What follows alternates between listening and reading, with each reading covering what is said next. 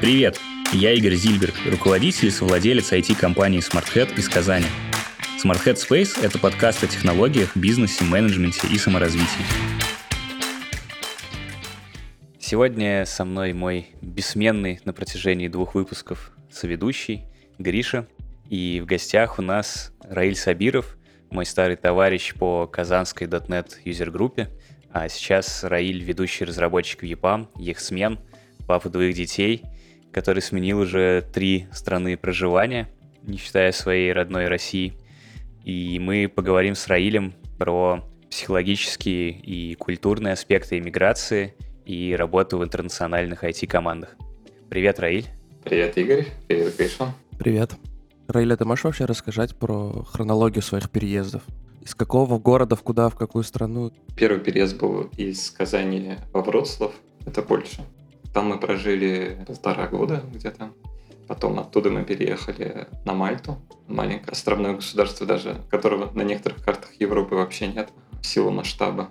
И уже с Мальты переехали чуть более чем год назад в Испанию.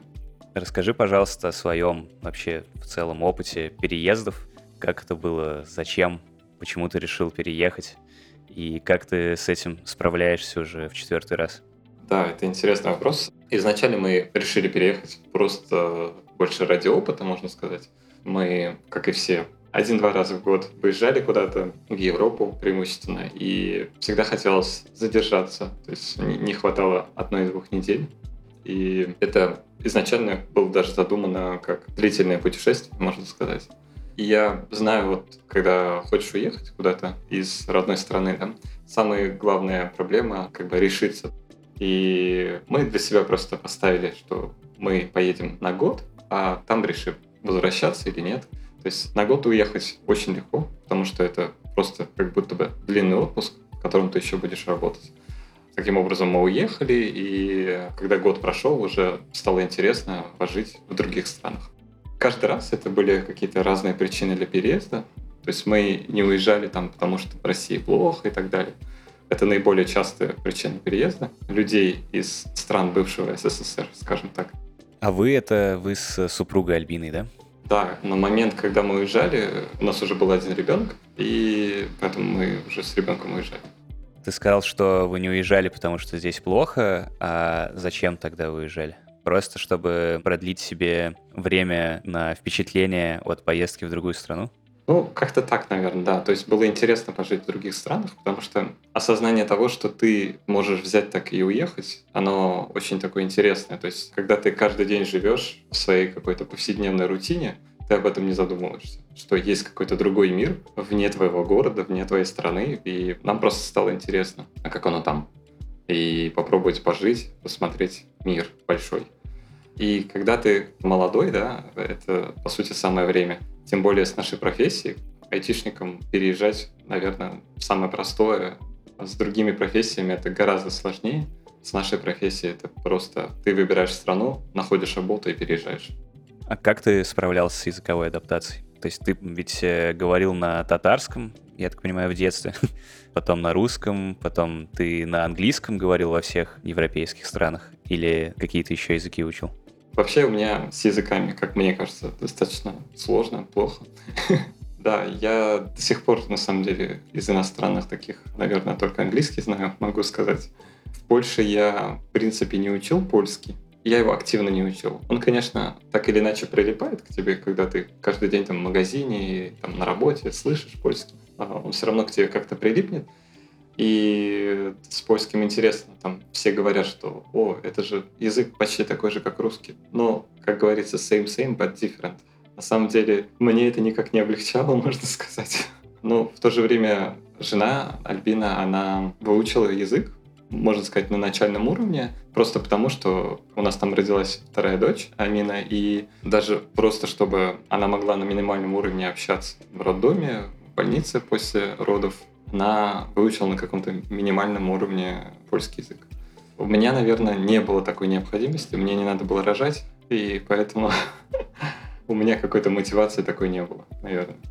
Слушай, это интересный эпизод вот про роды за границей. Конечно, его не было в плане наших обсуждений в этом подкасте, Но вот возник такой вопрос, а родить на английском в Польше сложно? То есть это была, ну, прям необходимость общаться с врачами, например, на местном языке, или так было проще? Я думаю, если ты живешь в столице, может быть, там можно рожать на английском, да, скажем так. Но так как мы жили в небольшом городе, то никто тебе не сможет гарантировать, что во время твоих родов будет врач, который знает английский, да. Поэтому в данном случае, наверное, проще было выучить какой-то минимальный набор слов, фраз, чтобы это все прошло гладко. А ты сталкивался с какими-то сложностями из-за того, что ты не знаешь э, местного языка и выражаешься на английском иммигранта? Ну, то есть какие-то, может быть, э, психологические барьеры языковые или еще что-то такое? Ну, ты знаешь, в любой такой стране, которые говорят на каком-то иностранном языке, который ты не знаешь, естественно, гораздо комфортнее жить, когда ты знаешь язык начиная там с решения каких-то бытовых вопросов повседневных, да, там в магазине что-то спросить и так далее. То есть это просто дает тебе какой-то уровень комфорта очень классный. И когда его нет, ты такой... На самом деле у меня это уже, наверное, так достаточно бессознательно происходит. Ты просто решаешь чего-то там не делать, например. И все, что можно не делать, ты не делаешь. Просто потому, что ты язык не знаешь. А в каких-то обязательных случаях не знаю, какие-то юридические вопросы надо решить, ну, с какими-то формальностями, там уже просто просишь помощи у кого-то обычно, у коллег, знакомых каких-то, которые знают язык. И обычно коллеги были очень отзывчивы, там, если куда-то позвонить надо, сходить даже. К счастью, это на самом деле не так часто нужно, оказывается. Слушай, если не путаю, на Мальте второй язык государственный английский. Или у меня ложная информация? Да-да-да, английский. То есть на Мальте, на самом деле, с языком просто. Ты можешь везде, всегда со всеми говорить по-английски. У меня не было ни одного случая, что кто-то не знал английский там. То есть о тех сложностях с языком, о котором мы говорили, это про Польшу и про Испанию в большей части? Да. Это на самом деле было одной из причин переезда из Польши э, на Мальту. Пожить в теплой стране, на море, которые говорят на английском языке в Европе, по-моему, это единственная страна, на самом деле. Гибралтар еще есть. Ну, Гибралтар там все-таки это океан, не такое теплое море и не то же самое. Ну, не то же самое, это да. Там так просто не поживешь, по-моему. Типа, ты не можешь просто приехать в Гибралтар и сказать, я здесь живу. Тебя обратно отправят. Ну, ты вообще нигде так не можешь. Ну да, даже верно. Бросить чемодан и сказать, я тут живу теперь. Но с Мальтой, на самом деле, интересно получилось, потому что, к моему стыду, я до какого-то момента вообще не знал о Мальте. Скажем так, я, наверное, слышал, что есть какая-то страна Мальта где-то там, но я, по-моему, как-то совершенно случайно, то ли в каком-то подкасте, то ли где-то прочитала, что есть такая страна Мальта в Европе, там тепло, там море, и там говорят по-английски. И это мне как-то засело в голову и какое-то время не давало покоя. И потом я как-то в один день сказал жене, что, блин, оказывается, есть такая страна, прикольно было бы туда переехать. И потом как-то само случилось уже дальше, мысли материальные, да, то есть я как-то очень быстро нашел работу, и мы переехали. Слушай, ну процесс переезда — это, наверное, не только найти страну и купить билеты. Какие ты мог бы выделить наиболее сложные части этого процесса, скажем так? На самом деле, самая сложная часть, наверное, это выбрать страну, да, то есть решиться. Есть очень разные подходы. Там можно закопаться в какой-то research и узнавать все просто об этой стране, там все плюсы, минусы и так далее. И реально всю энергию туда отдать. Ну, на мой взгляд, это, наверное, самый сложный этап. Ну, после того, как ты выбрал страну, следующий важный шаг — это найти работу в той части страны, куда ты хочешь переехать. После того, как ты нашел работу, в принципе, все остальное уже достаточно просто. Там какой-то уже процесс из каких-то понятных шагов. Есть какие-то формальности, тебе нужно получить визу разрешение на работу, что обычно работодатели там со своей стороны делают. Ты покупаешь билеты, по приезду тебе обычно дают какое-то жилье на месяц, потом ты ищешь квартиру, и прочее, прочее. Там уже обычные бытовые вопросы начинаются. А насколько их помогает решить работодатель, по твоему опыту, по крайней мере? Ты знаешь, зависит от того, как ты переезжаешь. Первый раз я переезжал в компанию, которая относительно большая, местная компания, которая перевозила людей, то есть у них уже был опыт, как это делать, и у них был какой-то релокационный пакет. Это, наверное, один из таких экстра пунктов, да, который ты обсуждаешь при переезде за границу ты обсуждаешь не просто зарплату, да, а релокационный пакет еще. Это то, как компания будет помогать тебе с переездом. обычно туда входит весь переезд, то есть билеты и, если надо, там, транспортировка каких-то твоих вещей и проживание в первое время на месте уже. То есть это либо тебе апартаменты, либо там отель. Ну, стараться надо, конечно, на месяц хотя бы договориться. Ну, зависит от страны. В некоторых странах, на самом деле, там поиск квартиры может занять больше месяца. И, может быть, еще какой-то бонус за переезд тебе заплатят в первое время, потому что достаточно много расходов. Ну, то есть там уже какие-то детали договариваешься персонально. Ну, либо у компании, если она уже так профессионально, скажем так, перевозит людей, у них уже есть просто свой релокационный пакет, который они тебе просто высылают и говорят, вот, мы тебе поможем так-то, так-то. Есть какие-то пункты, которые обычно не входят в эти релокационные пакеты, но ты считаешь, что важно, чтобы какая-то компания помогала тебе в этих аспектах? Ну, как совет какой-то, понимаешь, что я сейчас спрошу у тебя. Лыжи намылил уже просто Гриша и собирает опыт. Да-да-да. Не переживай, не переживай, все нормально. Нет, но на самом деле в начале, как я уже сказал, нужно очень много кэша. Если о чем-то торговаться, наверное, чтобы помогли вот именно с первоначальными расходами. Если вот самая главная статья расходов при переезде взять, вот как я уже сказал, переезд сам, как правило, оплачивают, ну и это на самом деле не самое дорогое обычно, это снять квартиру, самое дорогое. Можно мерить просто месячными арендными платами а, расходы. То есть, чтобы снять квартиру, тебе надо риэлтору заплатить за месячную плату, потом один месяц вперед тебе надо заплатить за квартиру и один месяц как минимум депозита. То есть уже три месячной стоимости аренды квартиры тебе нужно иметь сразу, сходу. Плюс другие расходы. Да, там. То есть тебе в идеале иметь 3-5 месячных аренд в этом месте. Если ты договоришься, что тебе покроют, например, хотя бы там стоимость риэлтора, то уже неплохо. А всякие юридические нюансы с оформлением уже когда ты приехал, то есть какой-то статус там получить и так далее, тоже компании помогают с этим или раз на раз? На самом деле обычно помогает, потому что это, скажем так, одной частью этих юридических всех вопросов является сама компания, поэтому она, как правило, заинтересована в этом, и, как правило, они с этим помогают. Во всех странах с этим не было проблем. Ну, во многих странах тебе просто не дадут разрешения, если у тебя нет приглашения от работодателя. Ну да, но я имею в виду, что ты когда приедешь, тебе тоже какие-то, наверное, действия нужно с бумажками производить. Да, да.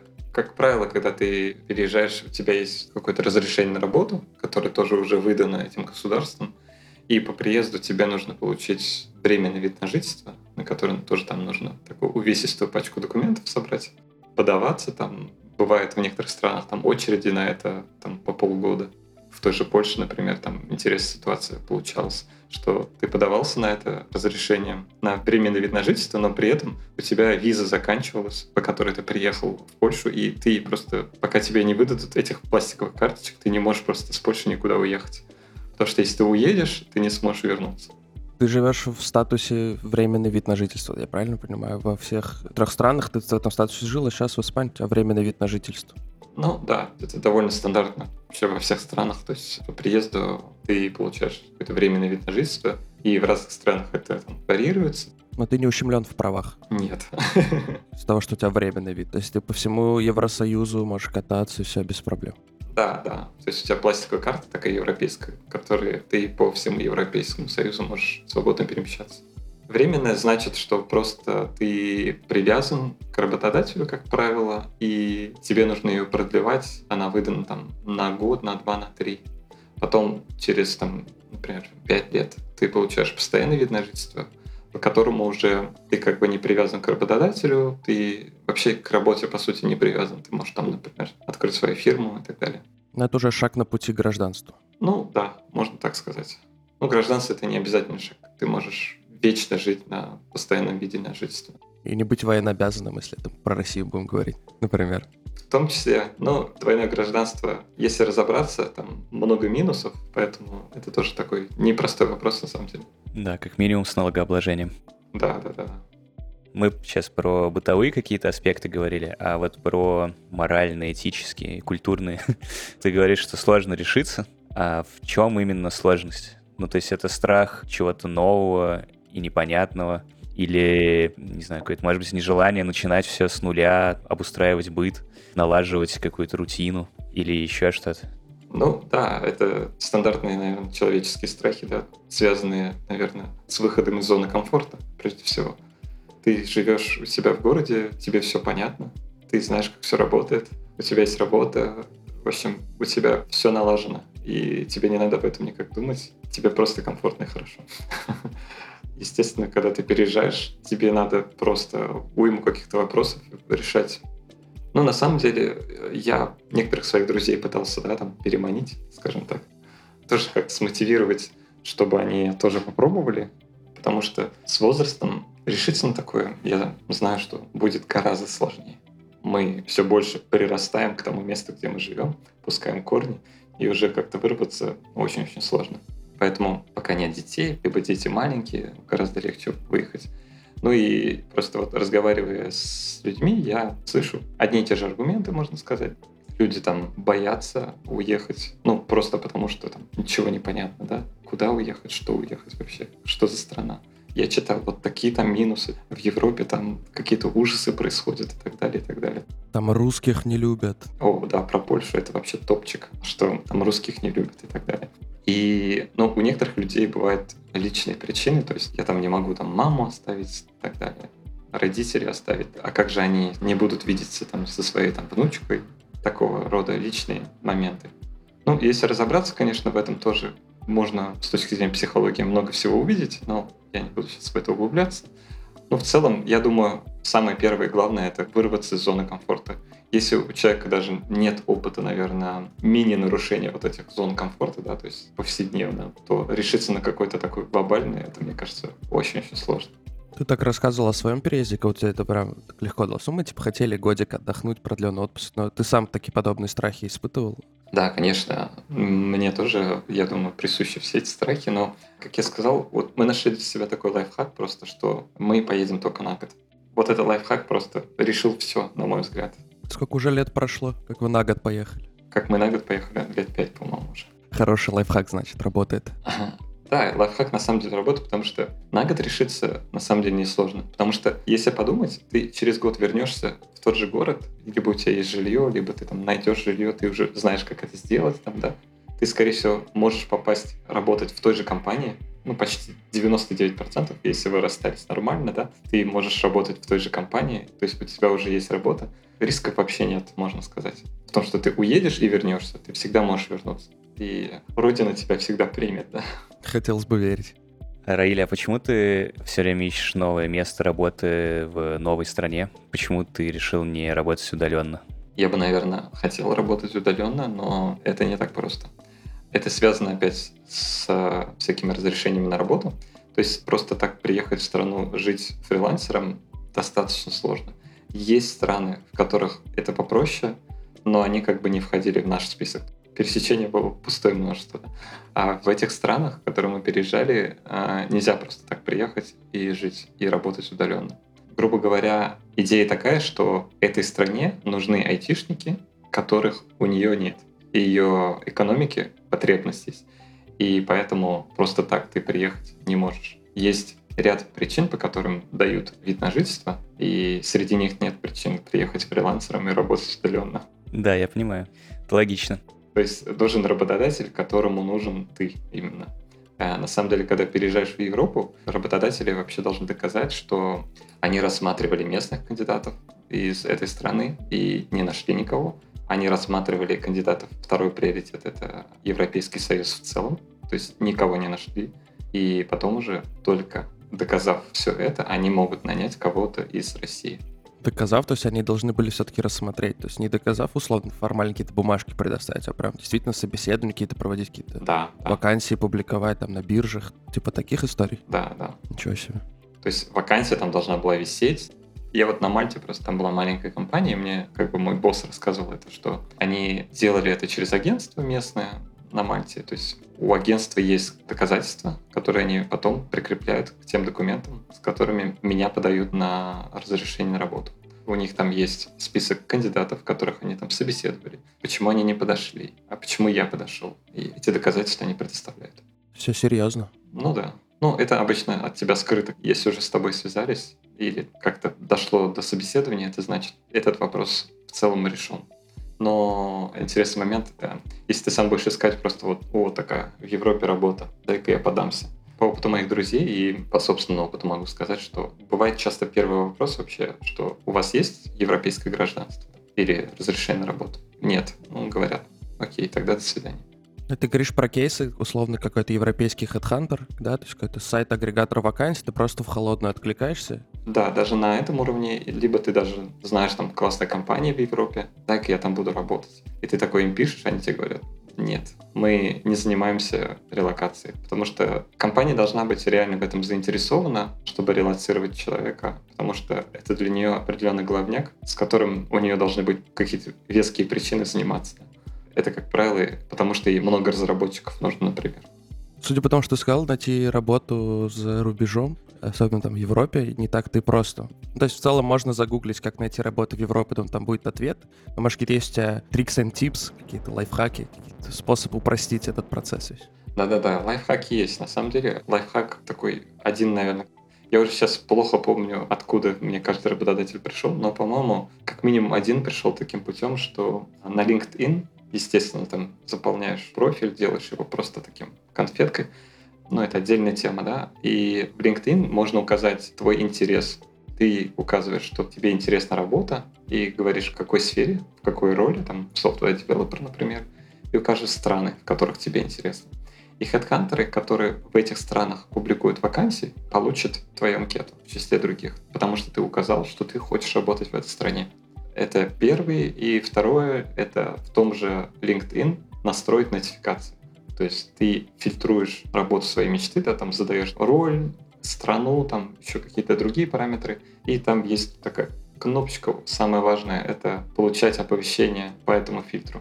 И все. И тебе там каждую неделю будет на email приходить просто список вакансий, и ты просто его раз в неделю просматриваешь, и таким достаточно пассивным образом можно найти работу. Вот это звучит уже проще, чем то, что рассказывал до этого с э, проблемами работодателей, которые возникают.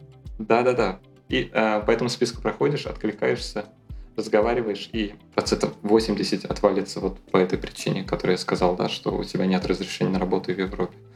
Но, тем не менее, останутся остальные, с которыми уже можно общаться. Раиля, как э, твоя супруга Альбина вообще к этому всему относится? Как она адаптировалась при переездах? Ну, я как-то вот могу на себя примерить роль там, разработчика, переезжающего в другую страну, и, в принципе, есть чем заняться, есть э, круг общения постоянный какой-то на работе, есть э, какие-то заботы, в которые можно погрузиться и чувствовать себя там востребованным, занятым, важным и так далее, и так далее. Но при этом может быть круг друзей очень ограниченный, да, которые есть в этой стране, с которыми можно как-то встречаться, общаться супруга у тебя, там, вероятно, большое количество времени с детьми проводит. Нету ощущения какой-то изоляции вдали от дома? Хороший вопрос. Начну сначала, да, что для переезда это, наверное, такой must-have, что это должно быть какое-то совместное решение, да, а не так, что ты решил и уговорил свою жену, и переехали. Потому что я думаю, это потом аукнется еще не раз. То есть это должно быть какое-то осознанное совместное решение. И тут мне, наверное, очень повезло, что мы с Альбиной были на одной волне, и это было такое совместное осознанное решение, и на этой почве проблем у нас не было. Что касается вот того, что ты сказал, я сейчас даже наблюдаю за людьми, которые сюда переехали, и это одна из причин, не знаю, насколько популярная, но одна из причин, почему люди возвращаются в Россию обратно, ну или в те страны, откуда они приехали часто бывает, что супруга не смогла адаптироваться, скажем так, начать жить привычной жизнью. То есть действительно, когда у тебя есть работа, куда ты там в офис ходишь, да, у тебя есть там какой-то круг общения, то да, если сидеть там в четырех стенах дома, то это в конечном итоге, мне кажется, в любом случае приведет к депрессию, какой бы тип личности у тебя не был. Поэтому это такой важный момент. И мы, наверное, проходили через какие-то кризисные моменты, можно сказать, когда мы чувствовали, что это проблема. То есть мы проживали все эти проблемы, я думаю. То есть это не что-то, что я могу сказать, что у нас такого не было. И тут, конечно, важно ну, я не знаю, часто проблемы как бы кажутся такими непонятными и какими-то отстраненными, пока ты сам в эту ситуацию там не попадешь. И тут понятно, что нужно действительно стараться социализироваться, реально начать общаться, находить каких-то уже местных друзей. даже не зная языка, это по большому счету, если ты действительно проактивный и хочешь этого, то это небольшая проблема, потому что русскоговорящих людей в любой стране очень много. И решить проблему там общения на самом деле не так уж и сложно.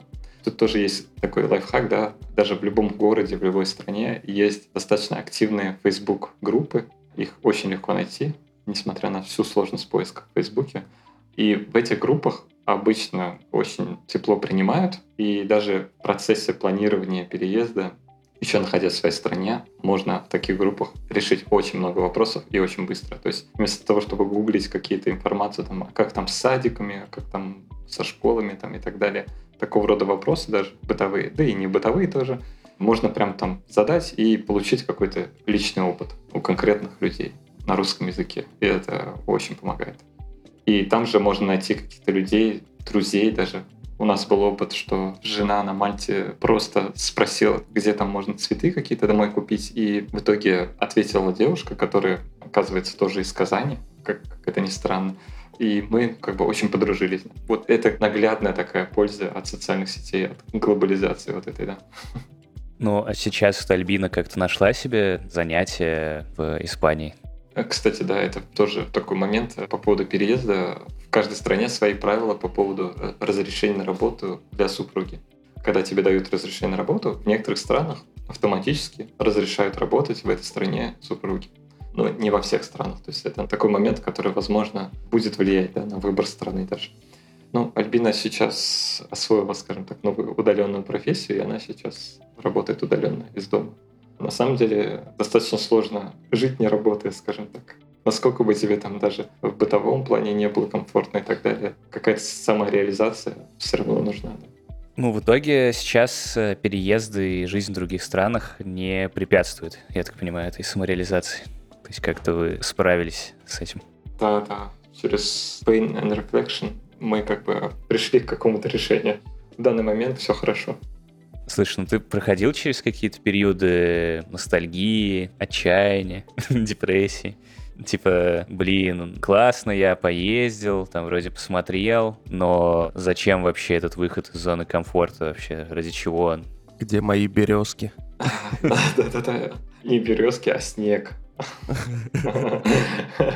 Да, это интересный момент. На самом деле, такой прям депрессии, чтобы прям очень сильно назад тянуло, такого не было. Я не знаю, это может быть чисто моя особенность, да, что я очень быстро и легко адаптируюсь ко всему.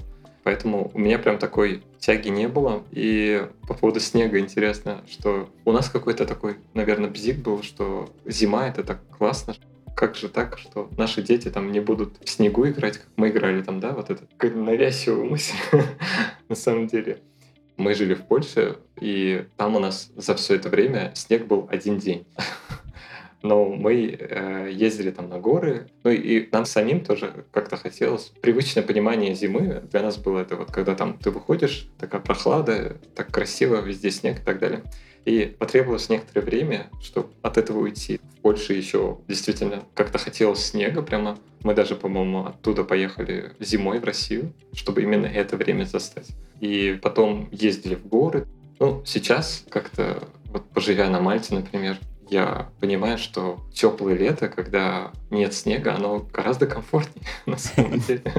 Как бы это странно не звучало. Или очевидно, может быть, да, не звучало, но ничего такого сложного нет. И в Европе, на самом деле, если тебе очень захочется снега, ты покупаешь такой достаточно недорогой билет в какой-нибудь курорт горнолыжный, да, и вот тебе снег. И это делается достаточно быстро и легко.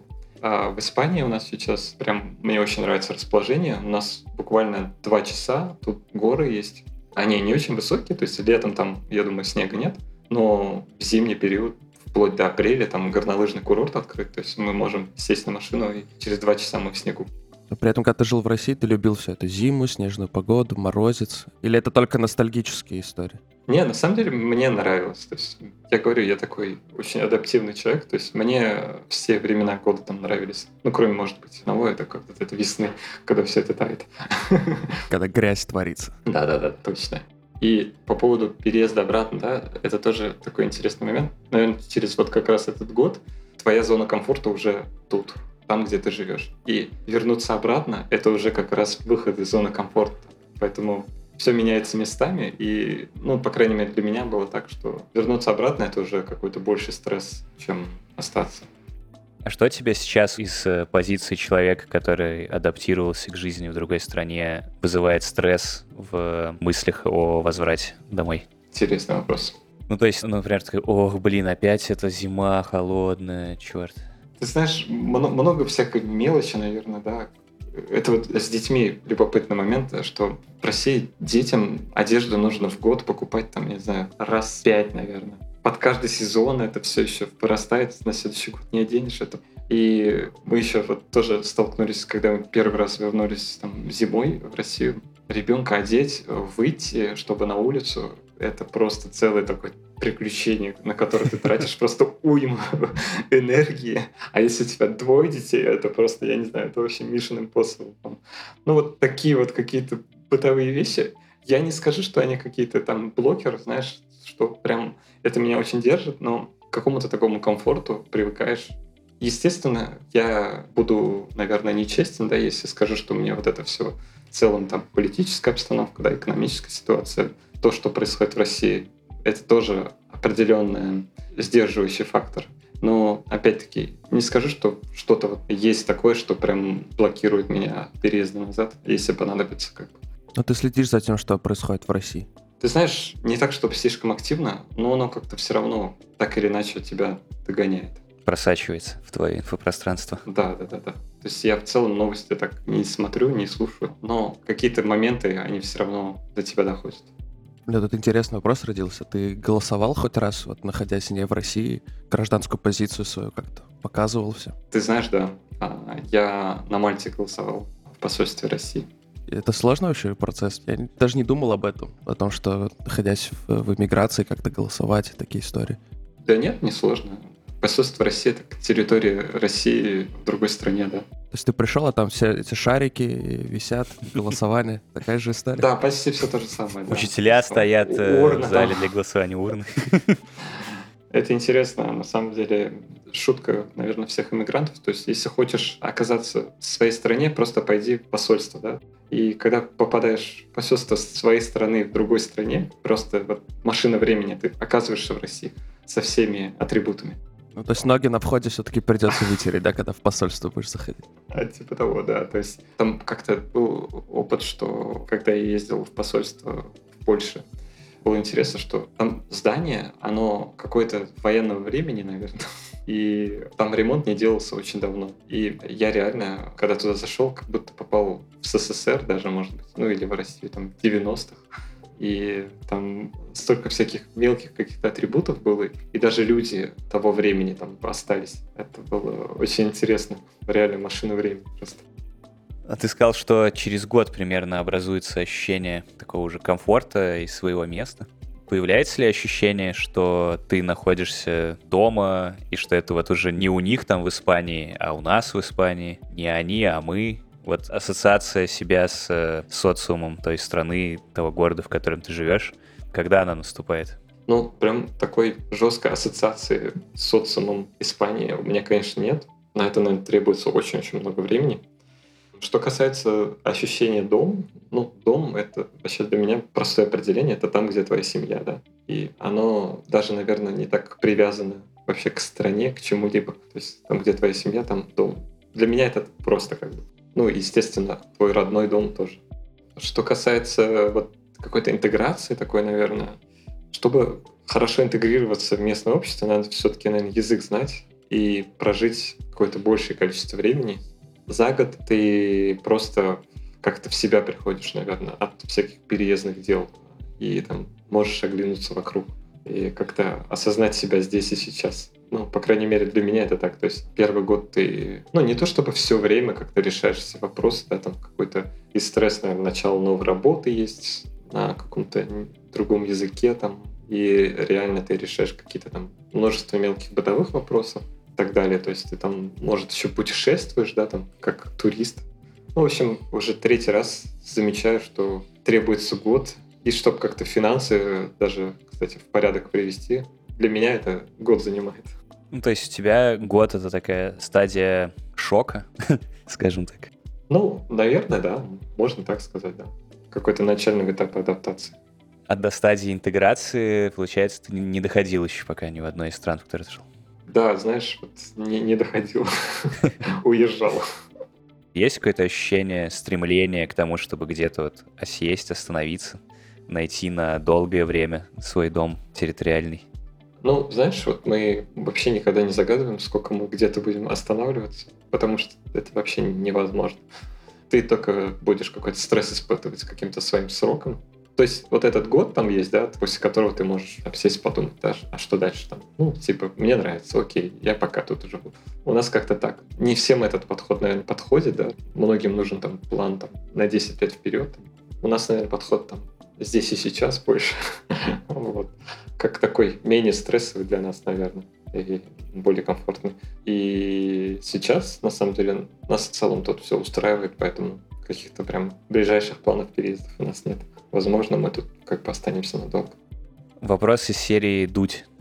Сколько стоит переезд и вообще начать жить в европейской стране? Ну вот, как я уже сказал, что с собой надо иметь свободных денег в арендах квартиры, да, там 3-5. 5 месячных аренд. Да, да. Ну, 5 это будет более комфортно, чем 3 там, да, впритык у тебя будет. Естественно, ты там будешь уже получать зарплату, как бы уже будет попроще, но в целом вот так. Чтобы сориентировать, например, на Мальте и в Испании там аренда квартиры это, наверное, 800 евро где-то. Это однушка. Нет, это не однушка, это, наверное, двушка. На самом деле двушка, однушка, трешка по ценам не так сильно отличаются, как это ни странно. То есть разница не такая большая. Там больше, наверное, какой-то район и площадь в целом имеет. И какие-то там новые, не новые, там есть гараж или нет. Какие вещи больше влияют, наверное, даже на стоимость. Ну, инфраструктурные какие-то истории, да. Да, да, да, да. И локация там, да. В центре, естественно, будет дороже. Не в центре, да, но дешевле. То есть как-то так. То есть несложно математическими вычислениями, сейчас я их произведу, 800 на 5, 4000 евро, правильно? Это такой условно-примерный капитал, который нужен, чтобы комфортно переехать. По сути, да. Ну, с этим количеством будет достаточно комфортно. Можно чуть меньше, на самом деле. Но опять-таки зависит от страны, то есть это просто мой опыт. Да, ну, то есть какая-то Швейцария или Скандинавия с их более высоким уровнем жизни, там все дороже. И... Да, да. И там я слышал, что, например, могут тебя попросить депозит там за 2-3 месяца оставить. Ты сразу замораживаешь такую большую сумму денег. Это надо ну, заранее представлять. Исполнилась твоя мечта жить у моря и чаще ходить под парусом? Повлиял ли переезд и проживание в теплых европейских странах, приморских, на то, насколько часто ты этим занимаешься и с каким удовольствием? Знаешь, вот для меня лично, наверное, нет, потому что я бы хотел больше, да. Но в целом на Мальте я через некоторое время нашел там возможности, да, ходить под парусом время от времени.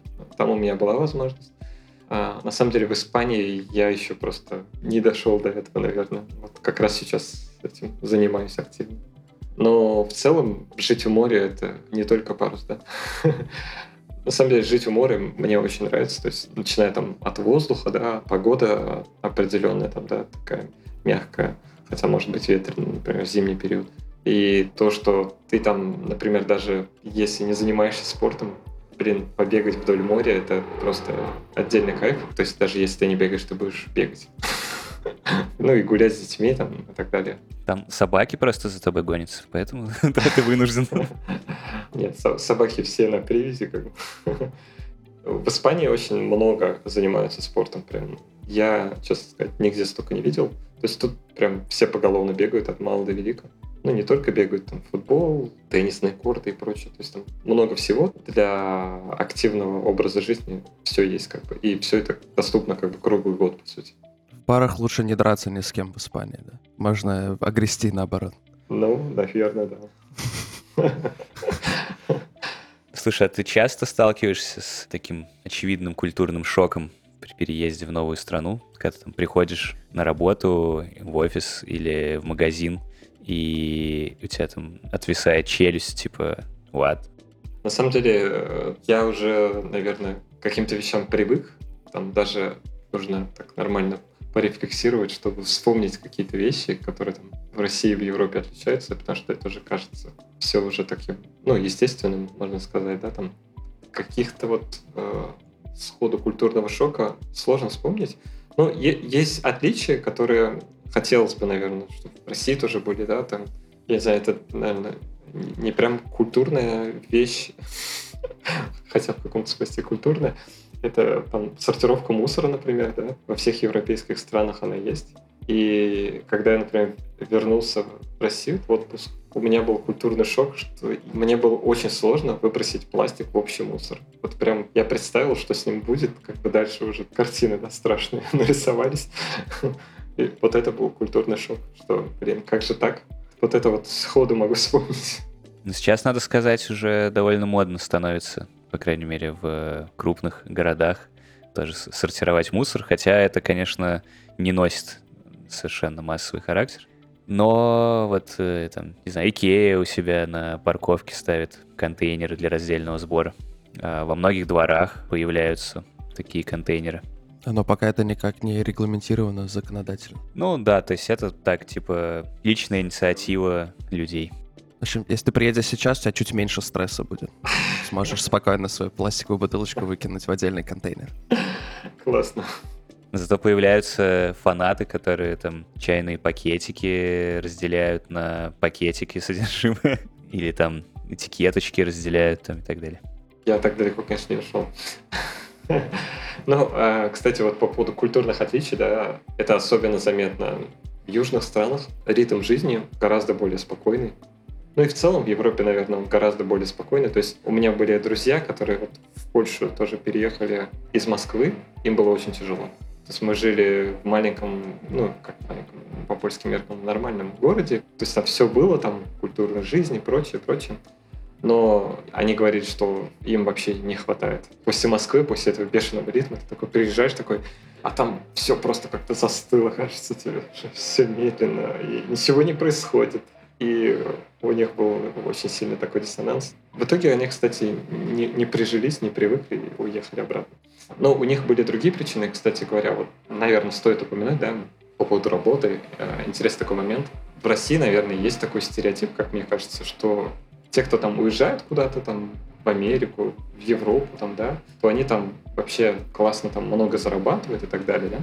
На самом деле я уже по трем странам заметил, что в целом даже айтишникам на самом деле платят денег ровно столько, сколько нужно для комфортной жизни, но не больше.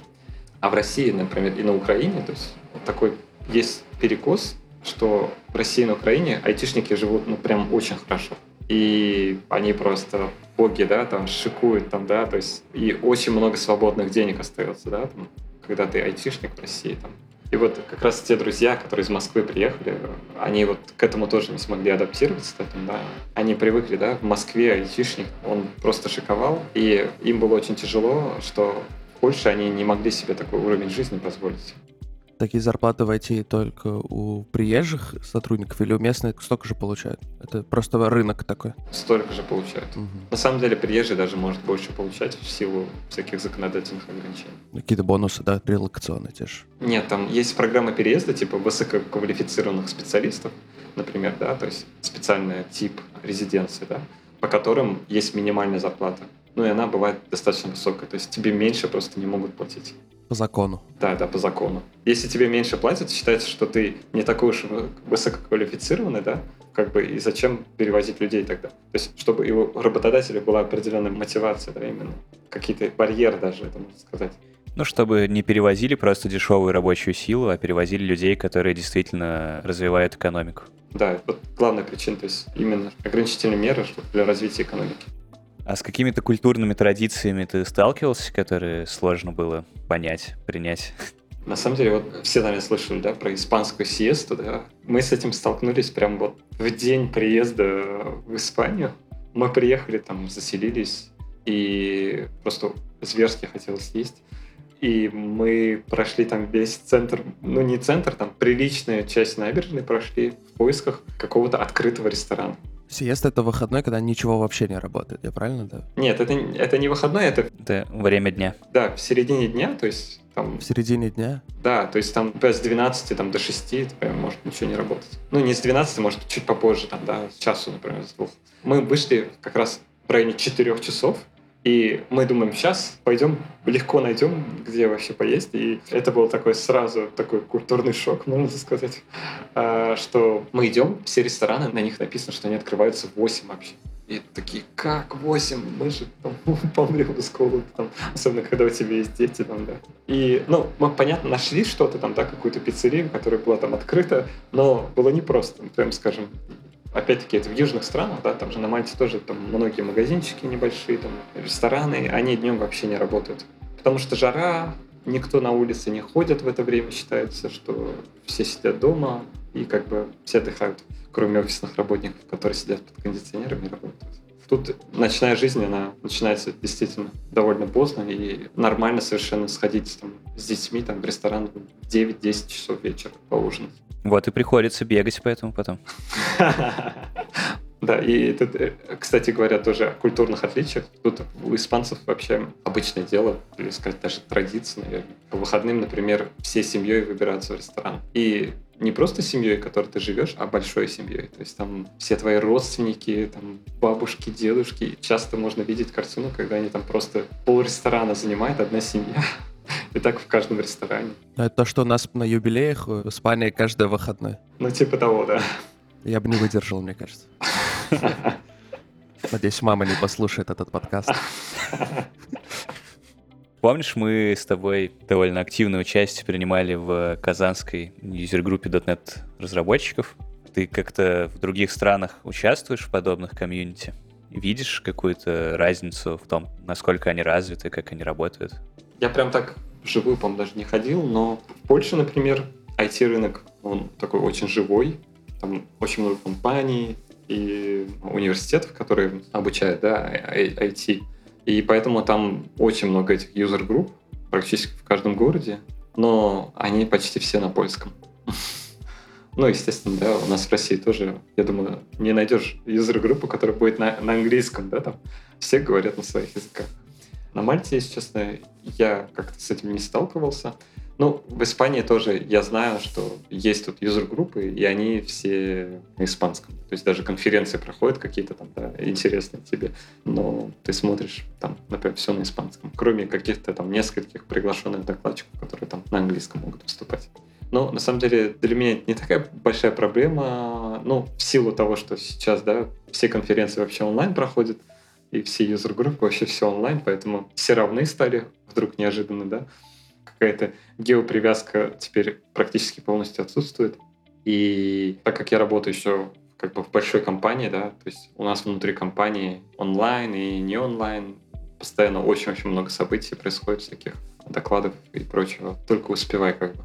Ну что, перейдем э, плавно к профессиональным аспектам кросс-культурного взаимодействия. Очень плавно получилось, конечно. Да, да, попал. Все, я перешел. Я тут. Ну, Раиль же быстро у нас адаптируется. Да. Да-да, точно. Как обычно твоя адаптация трудовая происходит? Вот ты приехал в новую страну, в новый город, решил свои бытовые вопросы, приходишь в первый день на работу в офис, там какие-то неведомые люди на неведомом языке говорят, что-то неведомое от тебя хотят. Да, на самом деле первая сложность — это язык, естественно, да. Когда я первый раз переехал в Польшу, я сейчас вспоминаю мой уровень английского тогда, это просто был ужас, конечно. Кстати, отличие да, по поводу английского. Интересный момент такой. Даже в Польше еще заметил, что в России, когда спросишь, ты говоришь по-английски? Любой скажет, ну да, там говорю, там, или немножко говорю. А если там в Польше спросишь кого-то, ты говоришь по-английски, он такой будет скромно там зажиматься, там скажет, ну так, чуть-чуть говорю. И в итоге он начинает говорить по-английски, и ты понимаешь, что для тебя он вообще нейтив, короче. Мне кажется, тоже какое-то культурное отличие, отношение, да, к своему уровню английского. Ну, я уж, как и все, там, да, учил английский там в школе, в университете. Ну, вообще, мне кажется, самый большой прорыв у меня в обучении английского это был в пятом классе. На мой взгляд, он вообще после этого особо там не прогрессировал, да. А, ну, может быть, не считать если чтение технической документации. Ну и потом после переезда, да. Когда ты наконец-то после долгих лет обучения языка начинаешь его использовать.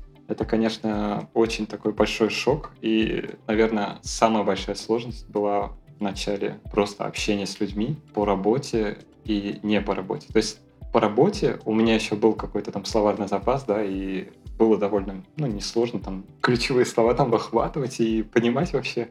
А вот общение на кухне, какие-то неформальные темы, у меня какого-то такого опыта в этом вообще не было. И это был просто шок, наверное, для меня. Когда там люди говорят о каких-то там фильмах, о каких-то там вещах, развлечениях, я понял, что у меня практически полностью отсутствует вообще словарный запас на этой почве. Какие-то small talk поддержать там, да, даже на кухне было очень сложно. Это было самое-самое сложное, наверное, для меня. Ну, не то чтобы я переживал, но стресс это был, да, для меня на работе это был самый стрессовый момент. Кроме того, что тебе там надо новые проекты понимать, учить, ты еще постоянно участвуешь на митингах, где куча народу говорит на английском. При этом у нас команда была распределенная, то есть часть людей были индусы в Индии, были индусы в Америке, не индусы в Америке, и поляки были. Все они говорили на очень разном английском языке, и это было очень сложно. Но потихоньку, потихоньку я потом просто начал какие-то фразы, которые люди часто употребляют, ну, какие-то слова-связки там, или когда ты говоришь о каких-то стандартных ситуациях, когда ты будет готова там по какому-то вопросу, и ты уже просто начинаешь запоминать явно-неявно какие-то стандартные фразы, которые люди употребляют из раза в раз.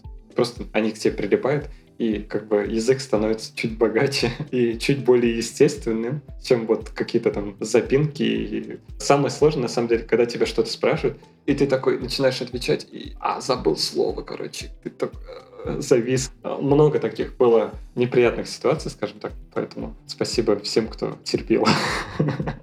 Ты занимался как-то английским? Брал курсы с репетиторами или онлайн какой-то? Или просто находясь в среде языковой? Не, я ни, ничего не брал. Я как бы наживую так учился.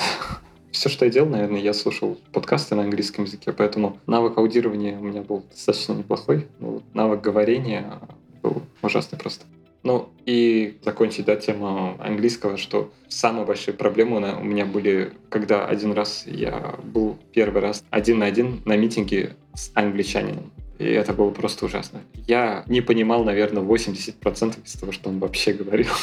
И не делал скидок, да, тебе? Я не чувствовал там вообще границы слов, когда вообще что-то заканчивается, начинается. И поэтому я запомнил это как самый худший митинг в моей жизни когда я просто сидел, кивал, делал вид, что понимаю. До сих пор, на самом деле, понимать англичан — это для меня самое сложное. У меня бывают такие митинги на русском языке, когда я прям сижу, киваю, делаю вид, что понимаю.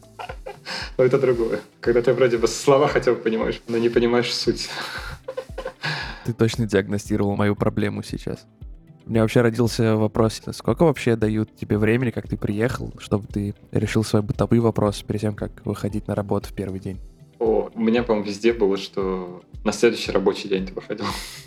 То есть прилетал в выходные, ну, тебе там уже какое-то жилье предоставляли. Каких-то насущных прям бытовых вопросов у тебя нет, которые надо срочно решать. У тебя есть жилье, где жить. И ты все, выходишь на работу. В ближайший рабочий день, понедельник. Не дают время на раскачку тебе. Ну, ты можешь договориться об этом на самом деле. Сказать, что я вот приеду на неделю раньше, и там можешь, не знаю, попутешествовать и так далее. Но какой смысл, да, в этом? Ну, это вот, наверное, в плане работы самый первый, самый большой шок, который я запомнил вот с первого моего опыта начала работы в другой стране. А как тебя принимали в новых коллективах? Была ли какая-то разница ощутимая в приеме там, в России, на Мальте, в Испании, в Польше?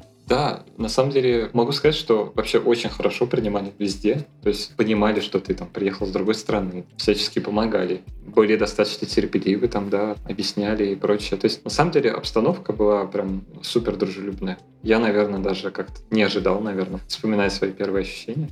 А была ли какая-то разница в опыте работы в разных странах? Да, была. Может, не в этом аспекте, но вообще в целом. То есть я в Польше работал в большой местной компании, и мы как бы работали на самом деле на стороне заказчика, да, в офисе банка я там работал. И это был такой большой enterprise, да, со всеми вытекающими, куча согласований, все сложно, там, утверждений, какие-то изменения делать, это просто целая вечность там. Ну, короче, болотистый такой проект. Наверное, в России можно сравнить с какими-то госструктурами. Тут у меня похожий проект, тоже такой большой enterprise, там legacy такое, и все достаточно сложно, медленно. А на Мальте, вот у меня был после Польши такой глоток свежего воздуха, я работал на местный, скажем так, стартап, который только начал работать. Я был, можно сказать, одним из первых, наверное, сотрудников. То есть у нас было пять человек, и мы за год там выросли до 30, по-моему. Там был, конечно, совершенно другой опыт. Основатель компании сидел рядом со мной и тоже кодил, и он отлично разбирался в своем бизнесе, тоже лично помогал во всех вопросах, то есть там более такая семейная обстановка была, и это был, конечно, тоже интересный опыт такой. Сам проект и работа, коллеги. Мне все очень понравилось, но, к сожалению, мы решили уехать с Мальты, а увести работу, и это я не мог. А вообще можно сказать, что отличие в опыте работы обусловлено скорее тем, что это разные компании, разных размеров, разные проекты, а не разные страны? Ты знаешь, наверное, да. Ну, вообще, вы можете, поможете мне, да, что когда я работал в России, может, не знаю, в силу какого-то моего возраста там, или компаний, в которых я работал, была такая история интересная, что, например, там разработчики, да, они все время как-то старались все сделать очень правильно, какие-то там суперсовременные фреймворки применить, жутко могли ругаться по поводу качества кода там. А на Западе я могу сказать, что есть какая-то ориентированность на результат и какая-то общая адекватность. Никто не будет все переписывать там с нуля, там, как часто я помню в России. Не знаю, может, я говорю в силу своего возраста, вы поправьте мне. Если это какая-то культурная все-таки черта, да, там разработчики там пытаются очень сильно показать какие-то свои знания, умения, и часто в ущерб, мне кажется, даже проекту. Игорь, ты с этим согласен, нет? У тебя больше опыта как бы. Да, у меня, наверное, опыт в этом плане более разный. И в своей компании я, наверное, с этим не часто сталкиваюсь. Но в целом я, пожалуй, могу с тобой согласиться. И, наверное, тут два аспекта, две причины я вижу. Первая в том, что в целом в, в восточного типа менталитете преобладают какие-то ценностные установки над э, целью, и люди в большей степени сплачиваются вокруг каких-то ценностных историй, разделяют эти ценности, работают за эти ценности и так далее. Для них в меньшей степени важен результат, общая цель, предмет, ради которого они там собрались по сравнению с их там общими ценностями и удовлетворением своих каких-то потребностей ценностных. Вот. А второй аспект в том, что часто вот за счет преобладания ценностного уровня переносятся какие-то личные аспекты на работу, и мы там, не знаю, пытаемся выглядеть лучше, круче, важнее, хотя, возможно, это совершенно не нужно для достижения конкретной поставленной цели. Как-то так. Да, да, да, вот ты правильно сказал. Именно личного очень много. И в российской компании как-то этот личные отношения играют огромную роль. У тебя могут с кем-то там быть хорошие отношения, с кем-то плохие и так далее, там, да. И это все очень сильно отражается на работе и вообще на результате. А тут я такого влияния заметил как бы меньше.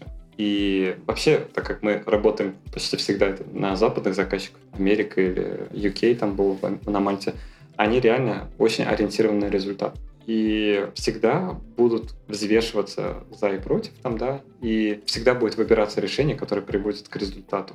При этом, если ты какой-то технический долг создаешь, ну, там, заведи тикет, посмотрим. Если действительно нам это понадобится, мы это исправим. Никто не будет там слишком сильно вкладываться и там убивать время на какой-то там слишком сильный анализ и так далее.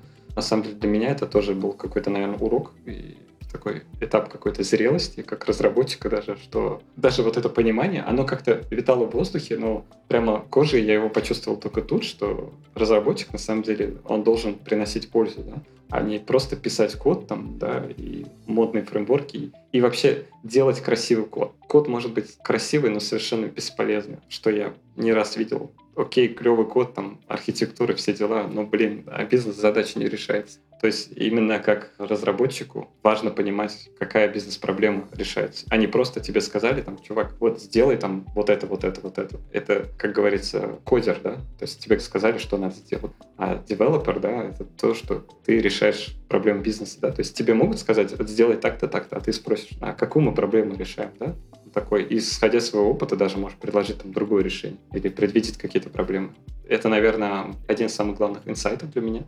Отношения, кстати, вот в команде, я тоже вспоминаю, может, у меня какой-то был тоже юношеский такой опыт, когда мы достаточно экспрессивные, агрессивные, но общение в России, там, внутри команды даже, да, там, или, может, даже заказчиком, оно может быть такое достаточно агрессивным, да, то есть каждый будет там гнуть там свою линию, там долго спорить будут, такого рода.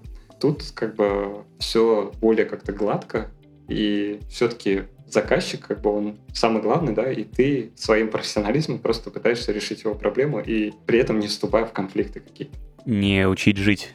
Да, да, не говорить, что ты там дурак там и так далее, да, там это даже сложно объяснить на самом деле, это как-то надо прочувствовать, наверное. На каких-то митингах это вот чувствуется. Я даже сейчас замечаю, когда в мою команду там, или в другие команды приезжают новые разработчики из России, там, из Украины, они еще вот сдвиг парадигмы не произошел, и вот бывает, что всплывает такого рода вещи. Ну, вещи здесь э, тоже меняются, хотя, может быть, это связано отчасти с моим взрослением и с изменением среды вокруг меня и моим отношением, но, наверное, не могу сказать, что в России всегда так, как ты описал. Я согласен, да.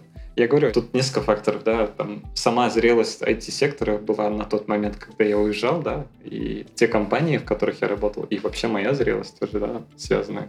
То есть это в комплексе у меня, потому что я уже переезжал, можно сказать, достаточно давно, у меня могут быть устаревшие данные в этом отношении.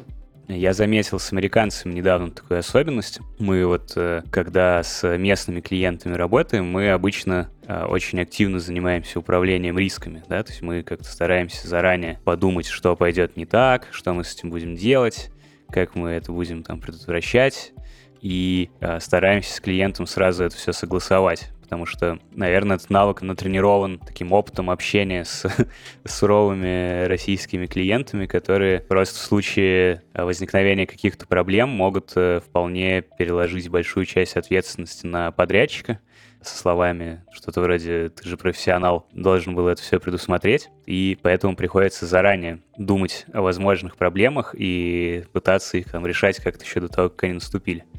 И мы также в какой-то похожей э, манере начали там американцам писать, ну, в общем-то, логичные, конструктивные, длинные письма про то, что нас ждет, как мы будем действовать, что если, там, не знаю, вы не предоставите вовремя какие-то материалы, как мы там перестроим план проекта и так далее. И заметили, что они как-то отвечают так очень э, спокойно, как-то не особо реагируют, не высказывают какое-то свое мнение, просто такие, ну, типа, окей, спасибо, с братом, который некоторое время а, живет уже в Штатах, мы как-то эту ситуацию решили обсудить. И а, он говорит, что все нормально, что они так реагируют, потому что никому там не хочется э, решать и заморачиваться с проблемами до их наступления. Но при этом, если а, какая-то проблема возникнет, то они будут решать ее на каких-то равных условиях с подрядчиком вместе, искать какой-то компромисс, а не давить и перекладывать всю ответственность на подрядчика и заставлять там что-то как-то выруливать. И как бы с ними такие более паритетные отношения, партнерские, да, то есть на равных. И если у нас, например, а, в контракте что-то не написано и произошла проблема, то там, скорее всего, в ней будет типа виноват подрядчик, то там, ну, с американцами это будет общей проблемой, если в контракте что-то не описано, значит, эту проблему должны решать вместе и заказчик, и подрядчик с одинаковым вовлечением, одинаковой ответственностью и так далее. Ну, вообще, мне кажется, что в Америке этим больше юристы занимаются, специально обученные, которые могут вот такие большие тексты написать и описать все моменты.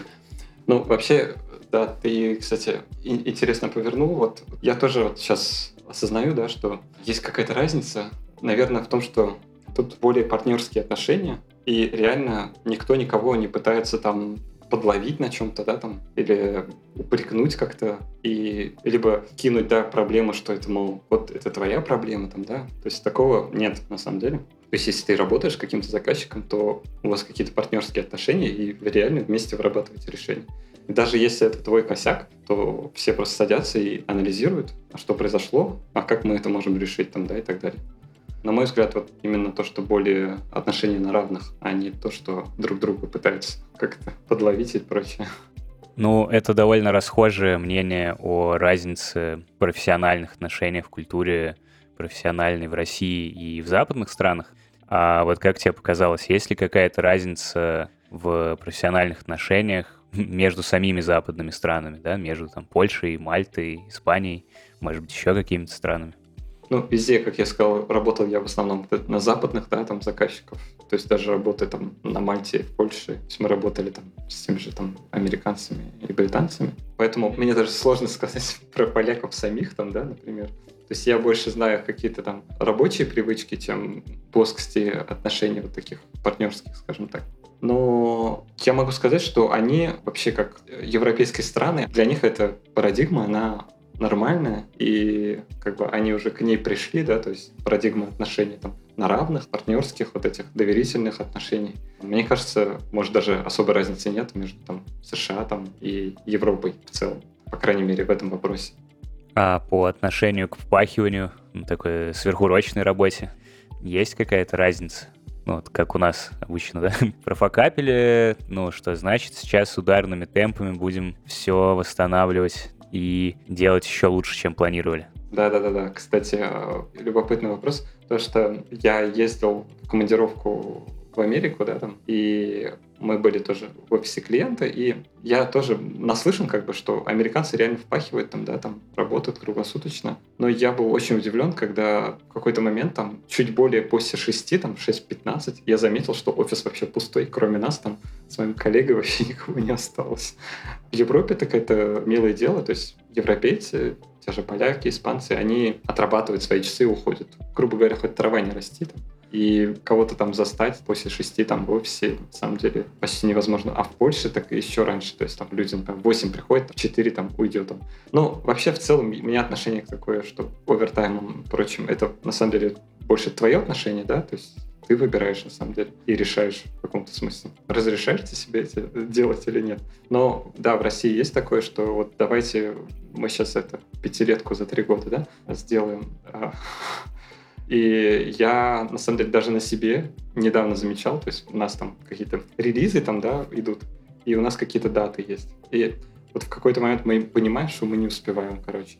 И мы долгое время пытались успеть. И реально там перерабатывали еще что-то, еще что-то. Но мы так потом на ретроспективе как-то оглянулись, э, вынырнули и такие смотрим, а нас вообще кто-то просил? Вроде нет. А, а, а что мы вообще делаем? И это совершенно нормально сказать, там, написать письмо, ребята, мы не успеваем, и мы двигаем дату релиза на два дня. Все. И как бы никаких этих там, напрягов, ничего нет, все счастливы и все спокойно. То есть пришел на следующий день и все сделал.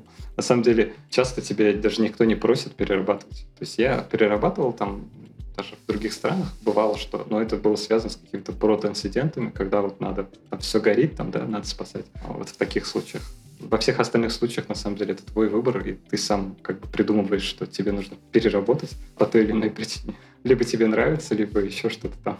Ну, это тоже же классика у нас же отношение к плохим новостям очень негативное, и иногда лучше повкалывать побольше, напрягаться, а, чем э, сообщить плохие новости. Да, из тех же отношений, да, вот этих отношений там заказчик с заказчиком, да, и либо со своим работодателем, да, то есть на самом деле вот это то, что называется тут transparency, да, очень важно, чтобы руководителю проекта всегда лучше знать правду, да. Как он этой правдой распоряжаться будет, это уже третий вопрос. У нас часто там в России, я помню, пытались как-то скрыть, сгладить там, да, какие-то моменты там, чтобы, может, опять-таки не показать, что ты какой-то плохой, там, не знаю, ты не успел или там долго возился в каком-то сложном участке кода, там, а, такого рода вещи. Но тут, на самом деле, больше за открытость. В таком режиме оно всем проще в итоге получается. И они понимают, что есть какие-то сложности, и это не случится завтра, например, а случится там через два дня. И это совершенно нормально обычно, в большинстве случаев. Я тоже слышал байки, что в Америке, там, в каком-то Амазоне, когда работают люди, там все, кто остается там после там 7 часов вечера, это там китайцы и выходцы из России, там, например. Все остальные как бы хватит. Восточные трудяги. Ну, типа того, да. Можешь рассказать про нюансы отношений работодатель-сотрудник? Ты затронул тему вскользь, может, какие-то интересные нюансы, аспекты, разница? Вот такая история. Ну, вообще специфика менеджмента. Ну, хотя, наверное, она в большей степени зависит от культуры компании, ее размера, а не от страны. Да, естественно, все очень сильно зависит от компании.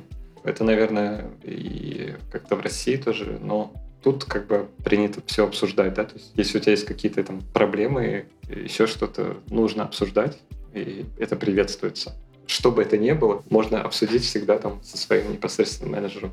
Например, в России, я помню, часто были такие ситуации. В какой-то день там мог кто-то прийти и сказать, все, там, я увольняюсь. Там. Мне все это время там не нравилось тут работать, или там зарплата не нравилась, еще что-то. А ты кому-нибудь об этом сказал? Ну, вот такого рода вещи. То есть мне кажется, что какая-то открытость и какая-то двухсторонняя коммуникация со своим непосредственным менеджером. Ну, у нас э, уже на конференциях мода на доклады про тотеты, можно сказать, отгремела. Ну, на самом деле мы, в смысле, мы здесь, на эти рынки в России, подтягиваемся ко всем этим западным историям, хотя, точнее будет сказать, заимствуем да, западные какие-то лучшие практики, адаптируем. Ну да, то есть у меня, например, там есть one-to-one митинги с менеджером там каждые две недели. У нас уже, по-моему, три или четыре года в компании практикуются тет-а-теты. Ну и в больших компаниях, естественно, есть всякие культуры, там, э, performance review. Каждые полгода обычно там собираются фидбэки на тебя, там, от клиента и от твоих коллег. И менеджер твой все это агрегирует и с тобой это обсуждает, там, да, что вот, мол, эти стороны тебе надо подтянуть, тут ты хорош, там, и так далее. То есть тебе какой-то такой агрегированный фидбэк дают. Ну и ты сам себя тоже оцениваешь, и как-то с ним тоже обсуждаешь как бы дальнейший путь своего развития, куда бы ты хотел. Но он старается, в свою очередь, учить это в силу своих возможностей. Я живу немного в мире стереотипов. Слышал, что итальянцы очень часто опаздывают. И знаю то, что испанцы не самые пунктуальные люди в мире. Как вообще у тебя в компании относятся к опозданиям? И просто на работу есть какой-то там гибкий или свободный график, или какие-то штрафы за опоздание на митинги или подобная история какая-то? У испанцев вообще есть такая фраза, ну, типа, когда что-то будет сделано, это маньяна. Маньяна — это значит завтра. То есть в то же время это значит утром и завтра. Считается, что это когда-нибудь может быть, короче, типа маньяна. И тут все делается очень медленно. Получить там какой-то appointment на машину там починить, там ты получишь, не знаю, там, через там, месяц или через пару недель. Потом ты оставишь машину, и, не знаю, они там будут неделю с ней возиться. То же самое, не знаю, с каким-нибудь там зубным там. Ну, короче, везде как бы долго ждать. И это смешно, особенно в поликлиниках местных. К специалисту какому-то записаться ты можешь, у тебя что-то болит, там записываешься там, через месяц или два. Ну, я думаю, в большинстве случаев ты просто выздоравливаешь к этому моменту. Само проходит. Да, медицина работает. Ну, а, то есть она, вот эта размеренность, о которой я говорил, как раз она во всем проявляется. И это, на самом деле, когда переезжаешь, может как-то бесит тебя, короче, такой, как же так все медленно вообще, вот, а, вообще, что такое? А потом привыкаешь и тоже так живешь. Тоже становишься медленный. Типа того. И начинаешь ценить, что в России некоторые сервисы просто на высочайшем уровне сделаны и работают просто. Элементарный пример — это доставка чего-то, да? Ты можешь курьера там в день доставки сказать, что эй, я сейчас не на работе, а дома там, да, он тебя привезет домой. Это, как правило, не проблема, да. На Мальте вообще курьеры вообще не звонили. Они приходили в любой случайный момент времени, а потом тебе приходило там сообщение, что тебя дома не было. А, хотя они, может быть, даже не очень сильно пытались доставить. Ну вот, например, да, там, и ты такой думаешь, блин, как же так?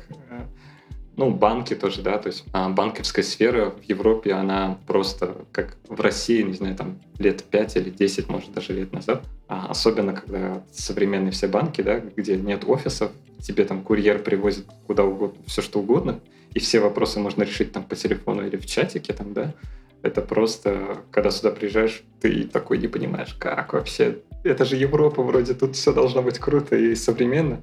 А у них там мобильные банки тоже некоторые без слез не взглянешь. А, хотя в Польше я когда показывал американцу из Техаса польский мобильный банк, он говорил, о, как классно, тут все можно делать. А в моем, типа, американском банке там просто баланс показывает, и все, типа. И плачу я вообще чековой книжкой. Да такой, что? Вот.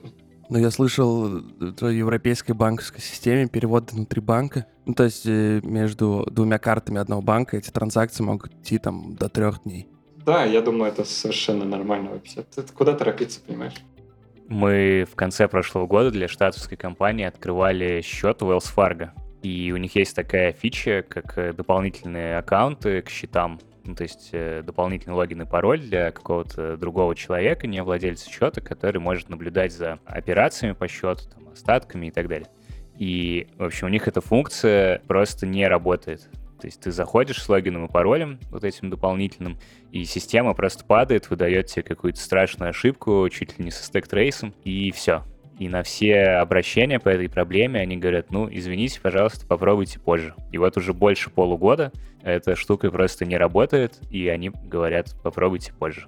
Да, есть такое. И еще, вот, например, тоже с мобильной связью тоже я был просто шокирован там, что в России мы привыкли, что интернет просто бесплатный, можно сказать.